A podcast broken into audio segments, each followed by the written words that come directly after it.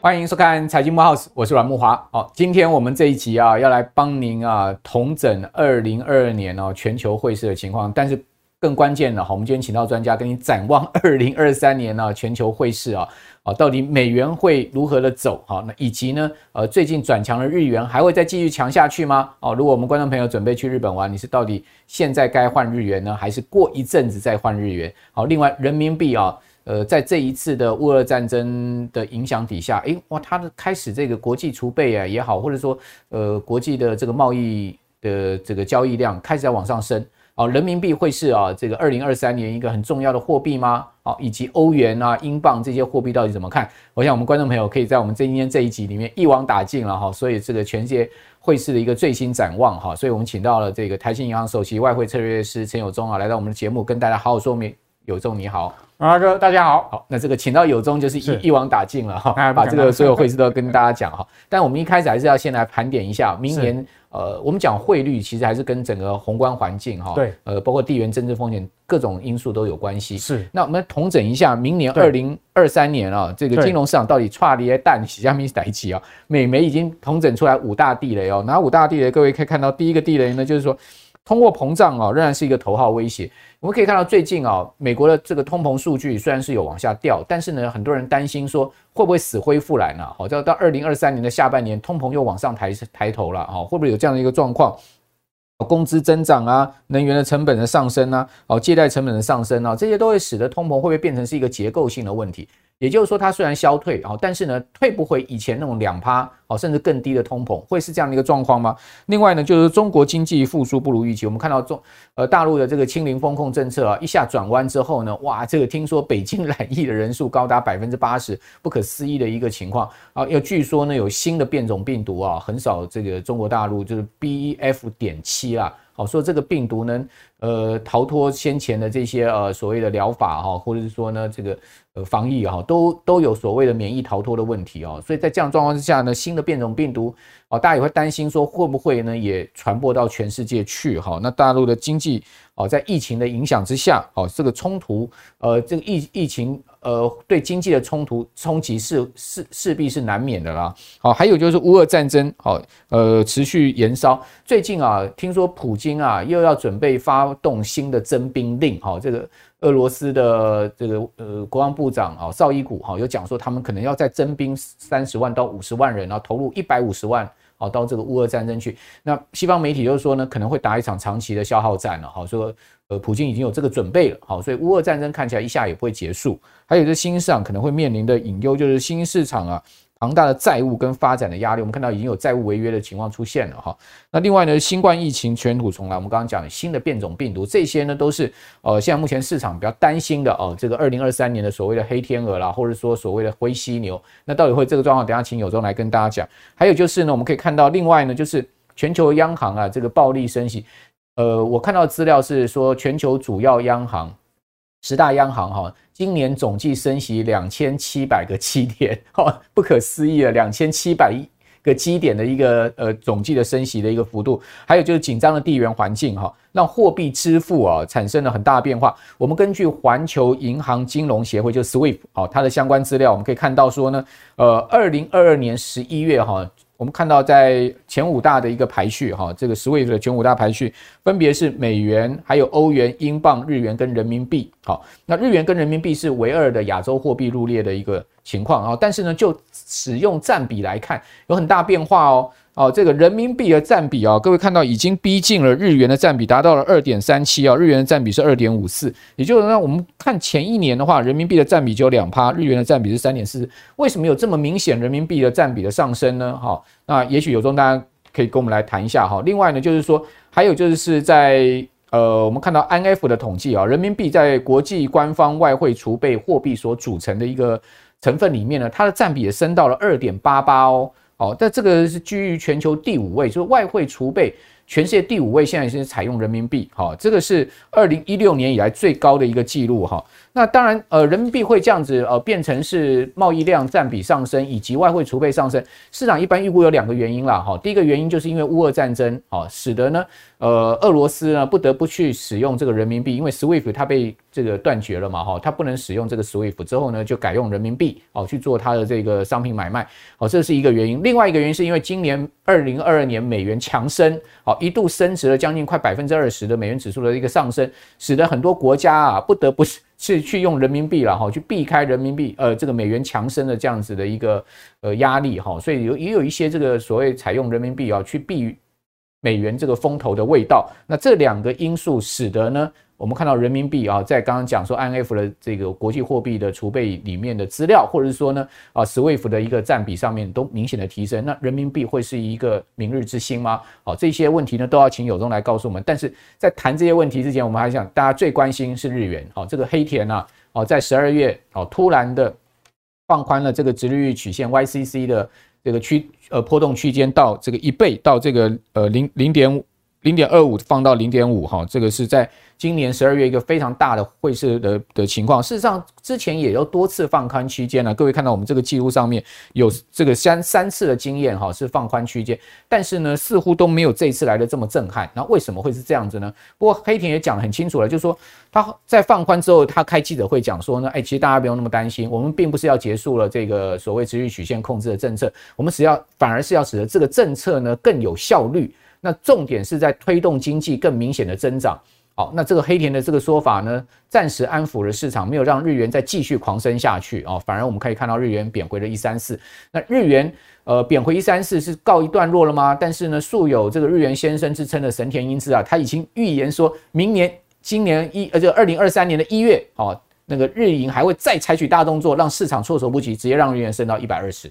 哇，那如果这样子一个情况下，我们现在不是赶快换点日元吗？啊，有种什么什么看日元，先先请教日元吧。对。但没错哈，那果然来讲的话，就是说这个政策的一个实施哈，使得说呃，再便宜的日元已经不复见了啊，你要再捡到更便宜，像之前啊十月的话，日元兑美金的话一度哦冲高到一百五十以上，到一百五十二，那大概这个已经是近期近几年来大概是嗯最低的价格了，你绝对不会再到一五零，不容易了，不容易，可能一四零以上都已经很难了。OK，那为什么这样的原因呢？因为呃这次的话等于说呃。最主要是说这次的一个升息的一个做法哦，我们说不是叫做实质升息了，叫做呃类升息啊，现在很流行类类类类字类字头的哈。为什么叫类升息呢？因为实际上它是没有真正调调升它的一个基准利率，哦，它只是放宽它调控，因为它长期目标哈，十年债还是维持在零。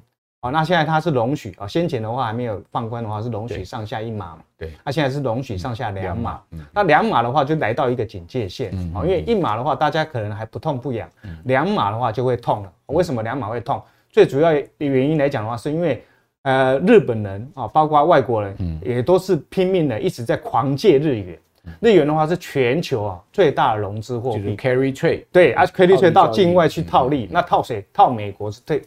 利利差是最大，买美债，对，去买美债，那套利，那套利的话，本来借日元是相对没什么成本的，嗯，哦，一码的话，大家觉得还不痛不痒，两码都开始会痛，就觉得哎，这是已经垫高借日元的一个成本哦，那先前为什么说，哎，以前的话也有调高啊，那为什么呃日元没有大升，这次升那么多？最主要是因为十一月，十一月以来的话，美金已经跌了，所以跌的话，等于说你之前哇，万一你不小心，当时美元指数一百一十以上的话，你都拼命一直在买。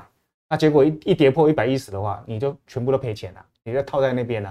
所以先前十一月就先哎、欸，可能之前后面追高美金的已经套到了，那现在又实施把这个成本建日元的成本又垫高的话，当然会恐慌啊。所以拼命的话，赶紧把把日元还掉，所以才会造成这次一下子单日哦，十二月二十号那天的话，一路一度哎，盘中差点还升破六块日元了，这么大。那大概这个是近几。这几年来很难看到这么大的一个呃日元升幅的幅度哦，那跟着这个借贷成本变高有很大原因，一天升到这个将近一三零嘛，对，那你说六六六块钱，对啊，那这是为什么要升？最主要是因为哎日本也面临到通膨的威胁了，嗯啊，它现在的这个明目的 CPI 的话也高达到三点八，嗯啊，不过你说哎那如果三点八，那你就跟美国一样，你就升息就好啦。那你为什么你要搞一个这个放宽殖利率的曲线呢？最主要原因是日本的国债债务太庞大了，嗯，它的债务啊占它的 GDP 二点六倍，百分之两百六十，所以因此来讲的话，如果它贸然的调高利息，哎，超高了，你这个付国债利息不就不就更惨了吗？你更还不出国债了吗？哦，所以因此来讲的话，它才会长期希望它的一个十年债的一个利率不要太太高太高，他也是怕它再次大泡沫了，对，大崩盘了。对，所以实际上来讲，他不敢升息啊。为什么？他从呃二零一四安倍上任的时候，哦，就实施安倍经济学，到现在他都一直在持续的宽宽松。最主要原因就是他的债务太庞大了，头洗下去回不了头了。对，没没没错。那以至于来讲的话，它变成它已经陷入什么流动性陷阱。根本它无无法作为哈。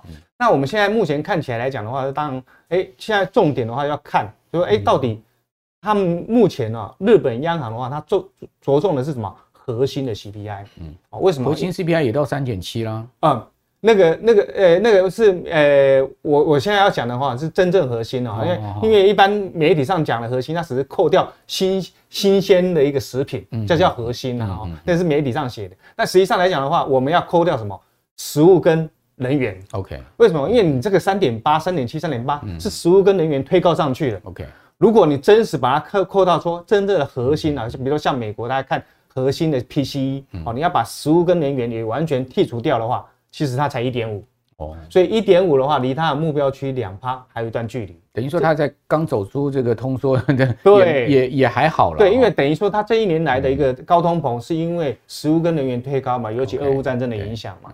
所以实际上它的实质支出是没有出来的，嗯嗯，也就是说这这样也压迫了日本的话，它的薪资不敢调高太多，嗯嗯，哦，因为那那个那个那个整个来来讲，企业的成本都垫高了嘛，对啊，也没有什么获利。老板能不调薪就不调薪啊？对对对对，所以这样来讲的话，天下老板要这样，它的核真正核心的扣扣除食物跟能源是没有上来，所以才会它还是持续维持相对还是放钱哦。所以虽然那个 它已经哎调高它的目标区，可是。他还在撒钱哦，他每个月购债的话，还是从七点三兆日元提高到九兆哦，并没有缩手，反而还多放出来，代表呢，他更有大的空间，因为他调高殖利率曲线了嘛，所以他等于说他要多哦，多多拿一些银弹来把它收刮进来，所以到明年第一季以前的话，大概这个还是在撒钱的方式的话，还会撒出来，OK，所以我才会说，哎，有时候呃，投资人的话也不能太。太贸然了，抢进日元了，嗯哼，因为随时来讲的话，他又撒钱出来的话，日元还会是面临到所谓回贬的压力。OK，好，那我们来看一下，就是说，在这一次日元的这个大升，刚刚有中讲说是个十二月二十号那一天，日元曾经一次升了六块钱哦，这个一下从大概一三六升到一三零嘛，哈，对，我这个当天升值的这个呃幅度非常的大哈，那升升值之后呢，这个 YC 调整之后呢，诶这个台湾很多人跑去卖日元哦，你可以看到我们的资料哈，这个华银的部分哈，呃，十二月二十二号日币现钞卖出大概差不多有六千七百万日元哈，呃，这叫一周平均卖出量增加了这个百分之二十六。另外，彰银也有卖出哈，日元现钞结呃结构这个爆大量，有卖也有买哈，这个呃二十号呢卖出五千一百四十九。呃，四十九万日元哈，二十一号卖出了五千五百九十三万日元，二十二号卖出了四千九百八十万日元，二十一号呢，啊卖出了五点五亿日元哦，这个是台银哦，更夸张，五点五亿日元。那兆丰银呢，这个二十年二十号跟二十一号两天的这个现钞交易量都较平常多出二点五倍。那日元这一波啊，从十月的低点一五一附近一五二哈，一路升到一三零，哦，你可以看到日元其实升。值的幅度蛮大，大概超过一成了哈，超过一个 percent 呃百分之十的一个升值幅度。不过今年以来呢，日元其实还是这个对美元贬最多的一个货币了哈。那这边就要请教有中，那个神原英姿啊说，对，呃，日元明年会升到一二零啊，你怎么看？就日元长期后面的汇市，还有台币，好，这个明年会怎么波动呢？对，我带一张图表，大家来看一下哦，就大概就是一一目了然了。认为说，那日元会不会在在大幅度走升，走升很大啊？其其实不然啊，为什么？因为哦，你看红色的这条线的话，哦，这代表是美国跟日本两年期债券的 spread 价利差。那你利差哦，是是，它现在完全日本也还没升息，只有美国在升息，大幅的升息，所以它利差是远超过四个 percent 以上。哦，四个 percent 以上来讲的话，那当然你是聪明的投资人的话，你会选择投资美金还是投资日元？嗯嗯，我还是投资美金啊，所以才会说，哎，短期的话。日元的话反映了，哎，因为意外的这种放宽，所以大家没有想到哦，所以呃让日元哎大幅的一个走升。可是你说后继有没有利？恐怕暂时还没有利啊。为什么？因为除非它完全放开了哦，就不不不放松银根了，不购债了。那以目前来讲的话，黑田在任的话，我预计大概明年四月才会卸卸卸卸下来。那在他任内的话，大概他不容不会放弃所谓的购债了，嗯，哦，还是会继续放。那现在都要看到底是谁接他的。如果接他的人稍微是比较转鹰派的话，那当然明年的第二季以后的话，哎，日元才会有大升的空间。不然的话，明年第一季以前的话，随时他又购债的话，会使日元再回贬哦。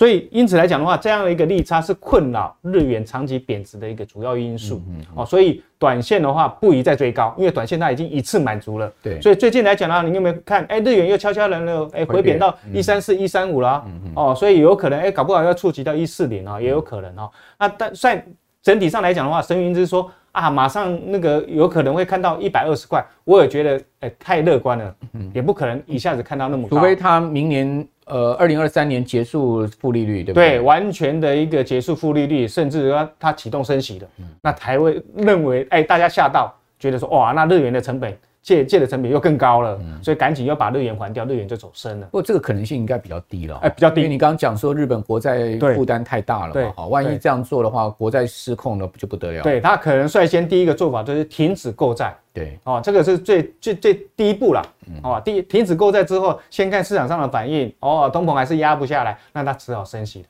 嗯，对，好，那等于说这一步步来了哈，日本人做事也不会那么激进了哈，对，日本人向来就是呃按表操课，对，按表操课哈，这个阶层制度非常鲜明，好，所以你说他要一次这个采取超级大胆动作哈，我觉得。呃，恐怕的这个可能性也很低啊，尤其是黑田东彦下任卸，明年四月卸任之后的新的日营的行长哈。刚开始上任，预估也不会有太大的动作去惊吓市场哈。是好，所以刚刚有忠就讲了，日元有可能会再回贬到一四零哈。不过刚刚一开始我们也有谈到了，就是说，呃，日元如果贬到一四零的话，其实要再继续往一五零贬的空间也不大了，不大了。好，所以如果大概上面的天棚大概就一四零。对，所以说如果说你想换日元的话，也许你可以在这个一四零附近啊去换一些日元。对，好，也有也有可能会换到相对的低点哈。是，不过长期啦，利差这么大的一个情况下。哦，这个 spread 那么大的情况下，你说日元要大幅升值啊、哦？除非它政策做很大的调动，不然的几率不大了。对，没错。那大家好，我是赢者。投资并非一步登天就可以致富，我们必须运用过去的经验、当下的观察以及未来的规划，三者缺一不可的拼图，进而找到属于你的投资逻辑。二零二三年财经展望座谈会，本次为大家准备了二零二三年美股展望的三大单元，我会以 top down 的方式。带你一览投资美股的全貌，从全球总经的指标作为指南，进而找到适合的产业与个股，最终做出投资决策，找到美股的获利保障。二零二三年财经展望座谈会，美股寻宝之旅，由我赢者带你循序渐进，挖掘出美股二零二三年的投资保障。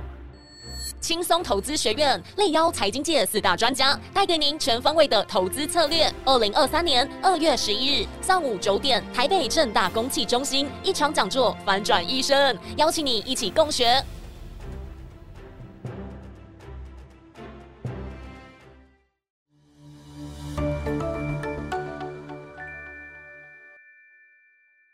呃，接下来我们就要请教，就是说，那那台币你怎么看呢？台币当然就我们就看美元嘛，对不对？对好，我们可以看到美元是这样啊，美元今年曾经这个美元指数一度走升到最高一一四啊，接近一一五啊，哦，这个升值的幅度今年最高哈是达到了两成，两成百分之十九点九七哈。那这个大概在九月的时候啊，可是九月以来就一路跌哈，这个美元指数也跌掉了十趴了，吐回来一成。吐回来一层，不过虽然说吐回来一层，它今年以来还是涨了这个升值了这个将近快九趴，对对不对？所以美元还是强，对，因为毕竟它的这个利差利差优势还在。你刚刚讲说跟日本有利差哦，跟台湾也是一样有利差，对哦。我们如果看美元现美国现在联邦基准基准利率四点二五，对，那央行的重贴现率再怎么样也就一点七五，对不对？还是差很多嘛，差很多哦。所以说在这样状况之下呢，美元后市怎么看呢？明年的状况，二零二三年的状况。啊，投资朋友当然很担心呐，比如说像之前的话，日诶台币低点三十二块以上的话，有人买到，我觉得很担心说，哇，那我买到三十二的话会不会套到？对对对。那如果买到三十二的呃观众朋友，你们一定没有看我们的节目啊。好，我们节目的话，九月就跟你讲了，满足点是三十一点八。对。哦，那时候我们跟大家预告，日美金的话，美元指数一四以上不要追啊，因为已经过分的追高了啊。果然果果不其然，掉中了。对，嗯、那台币的话，三十一点八以上的话就是超跌了。嗯，哦，所以甚至的话，你不小心买到三十二，那刚好是套到了哈。那我们我们套到了继续放定存吗？对我我的认为是这样啊。我说哈，其实你套到你也不用担心。嗯啊，为什么呢？啊，因为其实台台海之间的一个紧张气氛还没有还没有。那个退却掉哈，所以随时台币万一台海一紧张，台币搞不好又回贬了啦。那当我们主要建议投资人朋友哈，怎么样来操作台币的话，你可以光看是怎样，你的投资组合比较贴切。为什么我们比较不建议哦？投资朋友在外汇的话，哎，短进短出太频繁，成本也高，我们成本高啊，我们那个买价跟卖价的差价等于是手续费嘛，这个差价的话大概都超过千分之三以上哦，有美金是最便宜的。也要千分之三，其他的话几乎都百分之一。那这这个的话，呃，光美金的话就是股票交易的两倍以上了哦，这成本是相对高的，所以来来回回你这样冲来冲去的话，你搞不好还没有赚到汇差，都已经赔到利息。嗯，啊，所以我们比较不建议啊，投资朋友的话，你在投资汇价的话，太频繁的短线进出啊。那如果短线要进出可以，那就选择美金就好了，因为美金的成本是比较低低的，哎，千分之三比较比较比较低的哈。那我们说重点是怎样？我们汇价来讲的话，说实在，在投资的领域啊，非主菜哦，它是配菜的啊。对，主菜的话，还是投资朋友你们投资的一些什么股票啊、债券啊、基金啊、哦、保单啊、哦，甚至房地产哦，这些的话比较是你们的主菜。所以我们认为说哈，你你在投资呃外币，尤其美金的话，你要怎么样做呃一个良好的一个配置啊？我觉得说哈，你把它，你把你所有的资产啊加起来啊，不管你是刚才投。那讲的这些投资的项目，你把它分为美元资产还是非美资产？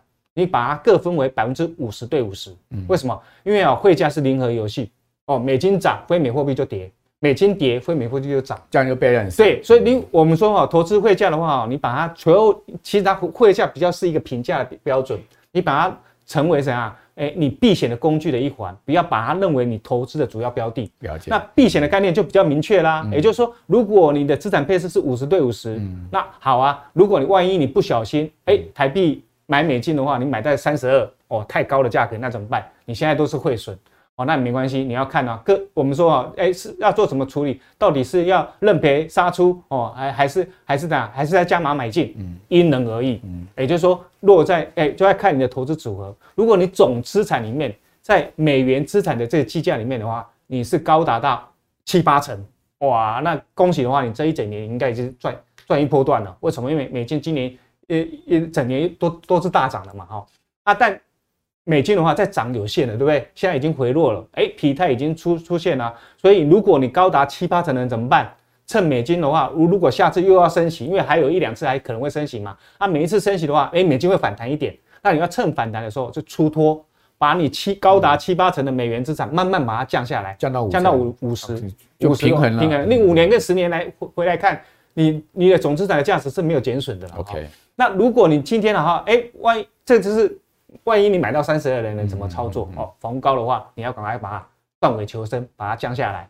那万一你今年的话，你美元资产比重太低了，只有两，在你总资产只有两三成，那代表什么？今年美元上涨，你都没有分分享到好处，对不对？因为等于说你今年握了太多啥本币的本本币的资产，那本币的资产虽然你可能会有获利，可是你被汇差给损伤到了，你没有。搭到美元上涨的这一波段，那你今年搞不好很多总资产是缩水超过一成以上，那代表怎样？你长期的美元资产太低了。OK，那你反而要趁美元拉回来的时候，你慢慢补货，把它补上来，补到五十，现在就是加码一点这个美元就对了，因为台币也升上来了嘛，对不对？对，三十三十块七嘛。对对对。好，不过刚有中这段话讲的就是。给有钱人听的了哈，这个呃一般没有那么多钱人讲说，我还去放美元、台币、非美资产，基本上我也只有一块资产而已，我也分不开了，对不对？所以大家会担心说呢，二零二三年有什么样地缘政治风险会影响到汇市？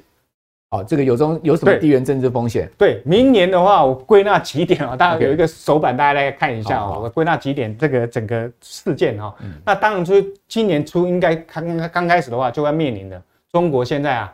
疫情的海啸哦，因为它是所有全球啊都已经乱一轮了，全部人都染疫过，就只有中国还没有染疫过哦，所以是比较伤脑筋的。中国现在就要面临了啊，因为大家都经历过，他也无法逃脱了，他还是要面临这样的一个困境。所以他很多人现在是阳过，所以现在是刚爬升而已哦，可能到二月的话，就是就是就是百分之八成是阳过，所以到二月的话，阳过完了叫阳康，对阳康，我们希望大家都阳阳康啦。对，可所以到二月的话，应该是这一波的相对啊，哎。高点，嗯，可是要留意，有可能会再冲一波。那四五月的话，又会再度的攀高。嗯，那这段期间来讲，等于说上半年大家要留意。上半年的话，中国这次的一个疫情的海啸，可能会比今年的上海封城还更严重。哦，对，那个供应链断裂的话，因为这是各省全部都垮开啊啊，所以现在影响的话层面太广了，所以可能会使得断那个供应链啊。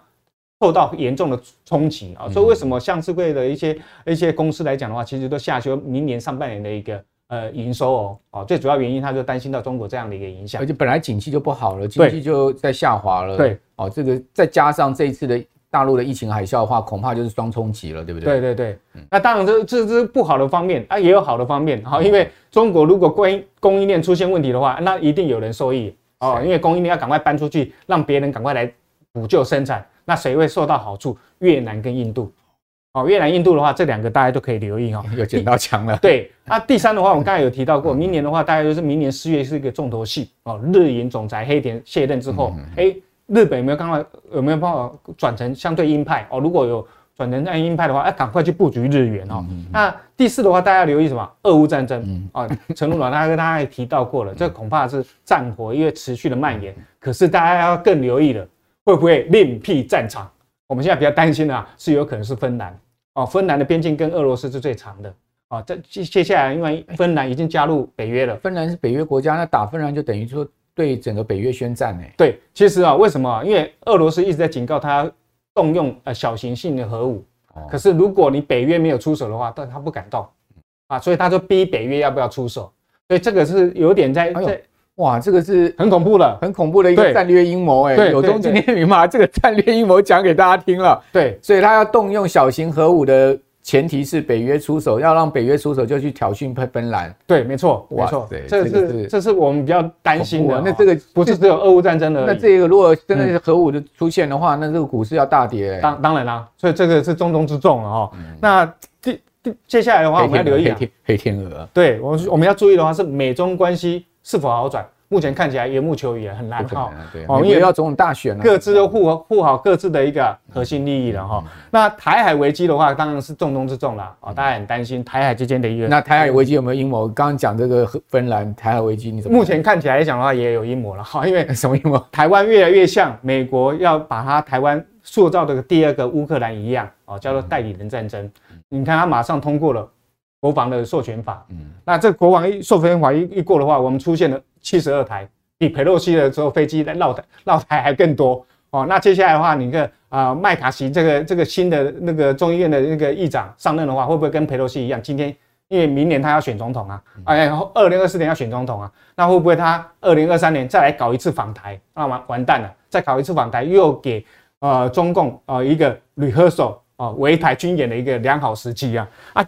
演习演久了就变成真的啊，这就比较令令令人担心了哈。所以这个的话，等于是美国也是在在逼中国出手啊。万一演习真的擦枪走火了，也很麻烦。对，现在东海非常不平静，不是只有台海危机，现在还有东海危机。嗯，那东海危机啊，就是日本哦。为什么呢？因为日本国防预算啊，本来只有一趴，它提高到两趴了。对，那所以当然中国跟俄罗斯跳脚了，中国跟俄罗斯联合在东海怎样围日本？做海上的一个演习的，所以日本是现在也很紧张的，所以一直要要发要发展长城啊，超过一千公里的一个长城飞弹哈。那朝鲜半岛也不容忽视，哎，你美国人会搞代理人战争，那中国俄罗斯会不会搞代理人战争？也会啊，他找他的小老弟北韩出来闹一闹，所以你看北韩的朝鲜的一个冲突，哎，不比我们台海平静哦。它比我们还更紧张啊！最近的无人机的一个互相的一个骚扰，所以整体上来讲的话，大家都在搞这种代理人战争。最后我们还也要担心最后一件事情是分离主义的话，可能会越演越烈，这是我们令人担心的。为什么？马上的话，明年可能要面临着英国，英国有苏格兰跟北爱尔兰要不要脱离英国？哦，因为新看起来查尔斯王子新新呃身身上还当国王，好像没办法看透一切哦。不列颠的很多人都要脱离，加拿大搞不好要脱离英国，哦，这比较麻烦一点哈、哦。西班牙的话，哎。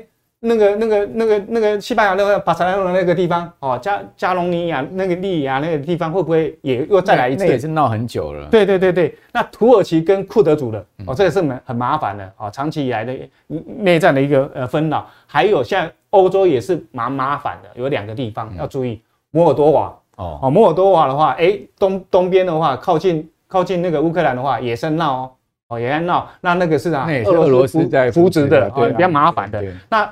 科索沃，那我们我们就要讲到科索沃，最近又有战事了。对，科索沃是靠近北约的，哎，可是塞尔维亚是靠近呃中国跟俄罗斯的，这也蛮麻烦的。科索沃的话，这个问题的话，也差一点要陷入所谓的啊再再度的跟那个塞尔维亚的一个内战啊。我们亚洲也有一个一个国家注意，巴基斯坦哦，巴基斯坦，哎，巴基斯坦分裂主义现在武装的冲突越越越演越烈啊。嗯，哦，巴基斯坦的话，哎哎，一会儿很奇怪，哎，你那个美国领事馆他还敢去？炸一下，中国领事馆他还敢炸一下，哎、欸，所以，哎、欸，我们亚洲的话有一个定时炸弹的话，巴基斯坦要值得而已。哇，这个被有中这样一讲哈，这个股票越来越不敢买了，怎么办？到处都是危机，都是定时炸弹哈，都是黑天鹅、灰犀牛哈。不过刚刚有中分析也是很有道理了哈，就是这些事情不发者一发都是就短就短掉哎，对。那我们当然希望地球平静，人类不要再自相残杀了哈，真的真的是人类的劣根性。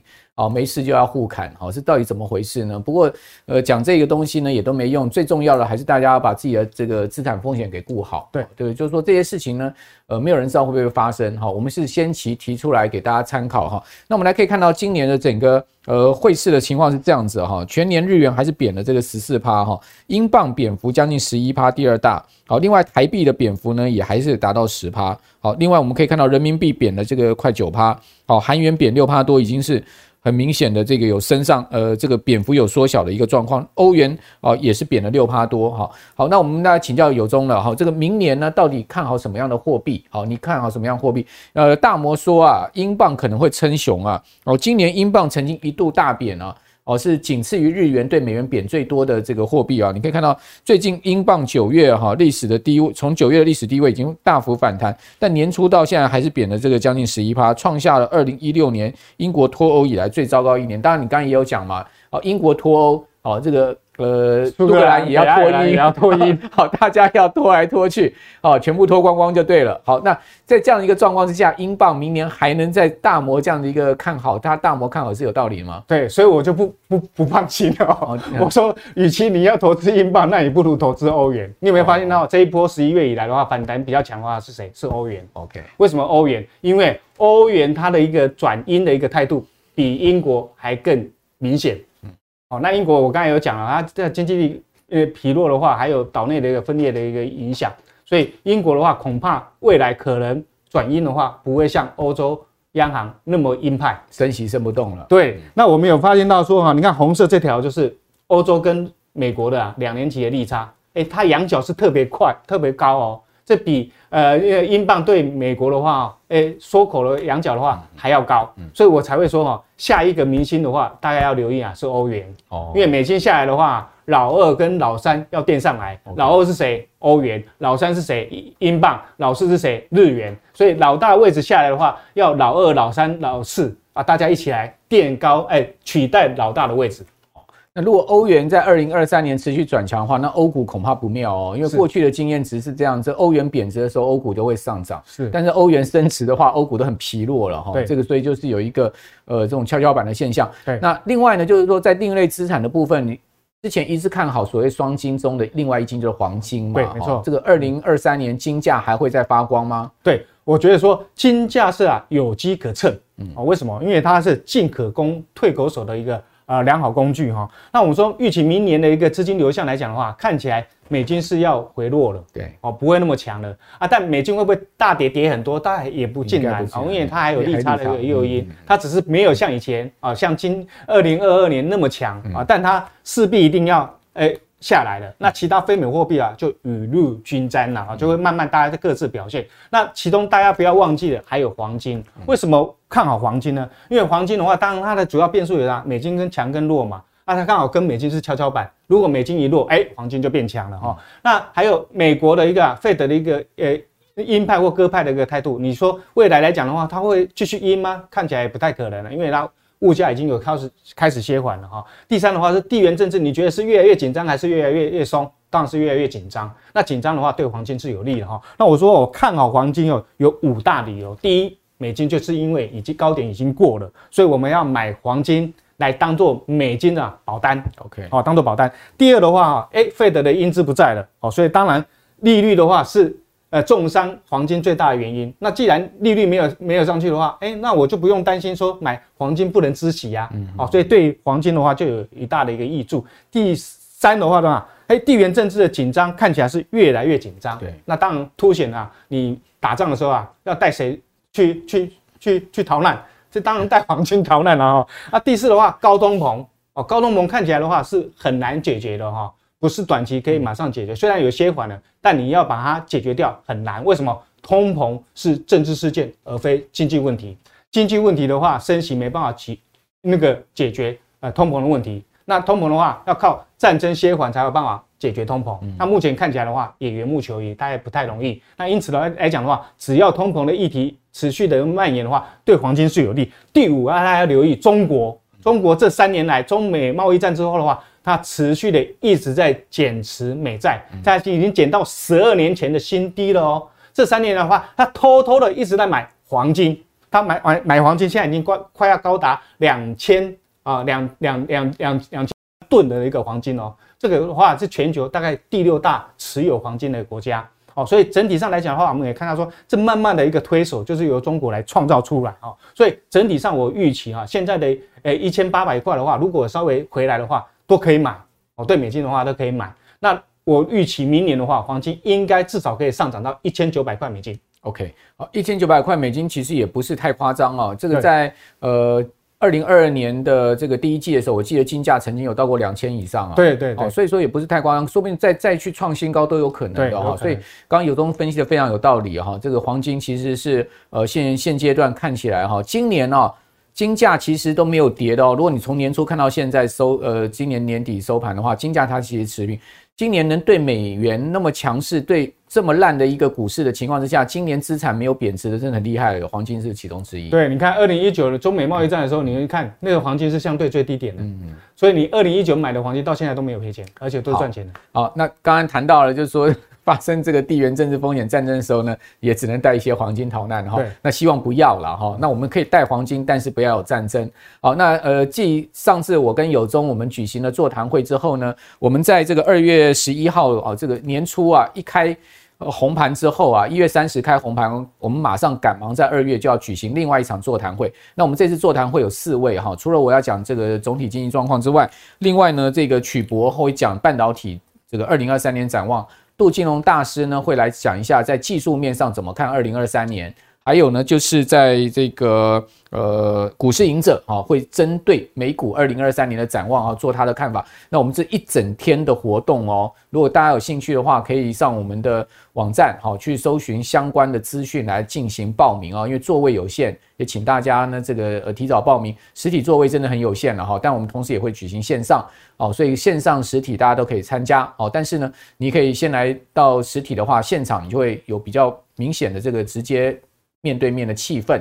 好，那欢迎大家来参加我们的这场座谈会的同时呢，请各位拒绝金融诈骗哦，这个用我的名字、头像哦，各方面声音啊，用这个主群主的方式呢，说要协助你投资，那都是在金融诈骗哦，请大家一定要认明真正的我们这个财经慕 House 的节目，才能是呃真正的这个讯息啊，绝不会是诈骗哦。那我们座谈会面对面哈，绝对不会是机器人 AI 在那边了哈，所以呢，这个是要最后再跟大家声明。那今天非常谢谢有忠啊，给我们那么精辟的这个二零二三年整个汇市的一个宏观面的全面的分析。而且带来了所谓的一些地缘政治风险的提醒，好，那提供大家参考，好，永远有风险记在心里面呢，相对你就不会摔大跤，哈，我觉得这件事情也是很重要，好，但是呢，也不要因为太过度紧张风险而阻碍你的投资脚步了，我们还是人生要取得某些情况的平衡了，好，非常谢谢陈友忠，好，也谢谢我们观众朋友的收看，好，观众朋友，如果您喜欢我们财经报纸的话，请记得呢在六日早上准时收看我们节目，同时把我们的节目介绍给您更多的好朋友，我是阮木华，我们下次见，拜拜。大家好，我是许博。投资人呢，最关心的就是未来科技的趋势，还有产业的远景。我帮你们啊，都收录在二零二三年财经展望座谈会。座谈会中呢，我将跟大家畅聊整个半导体未来的机会跟挑战。从全球的角度来看台厂的优势还有劣势，你将会得到不同的见解。紧接着，全球瞩目的未来趋势就是电动车。我要来告诉你，电动车你要知道的不是只有特斯拉哦，在未来百家争鸣的电动车市场，你只有了解更多更深的资讯，才会比一般大众拥有更丰富、更精准的投资机会。二零二三财经展望座谈会，一场讲座的时间可以化繁为简，帮你脑补未来的科技资讯还有展望，经由我曲博长期的观察、追踪跟研究。你将能够轻松掌握全球最新的科技情报。轻松投资学院力邀财经界四大专家，带给您全方位的投资策略。二零二三年二月十一日上午九点，台北正大公器中心一场讲座，反转一生，邀请你一起共学。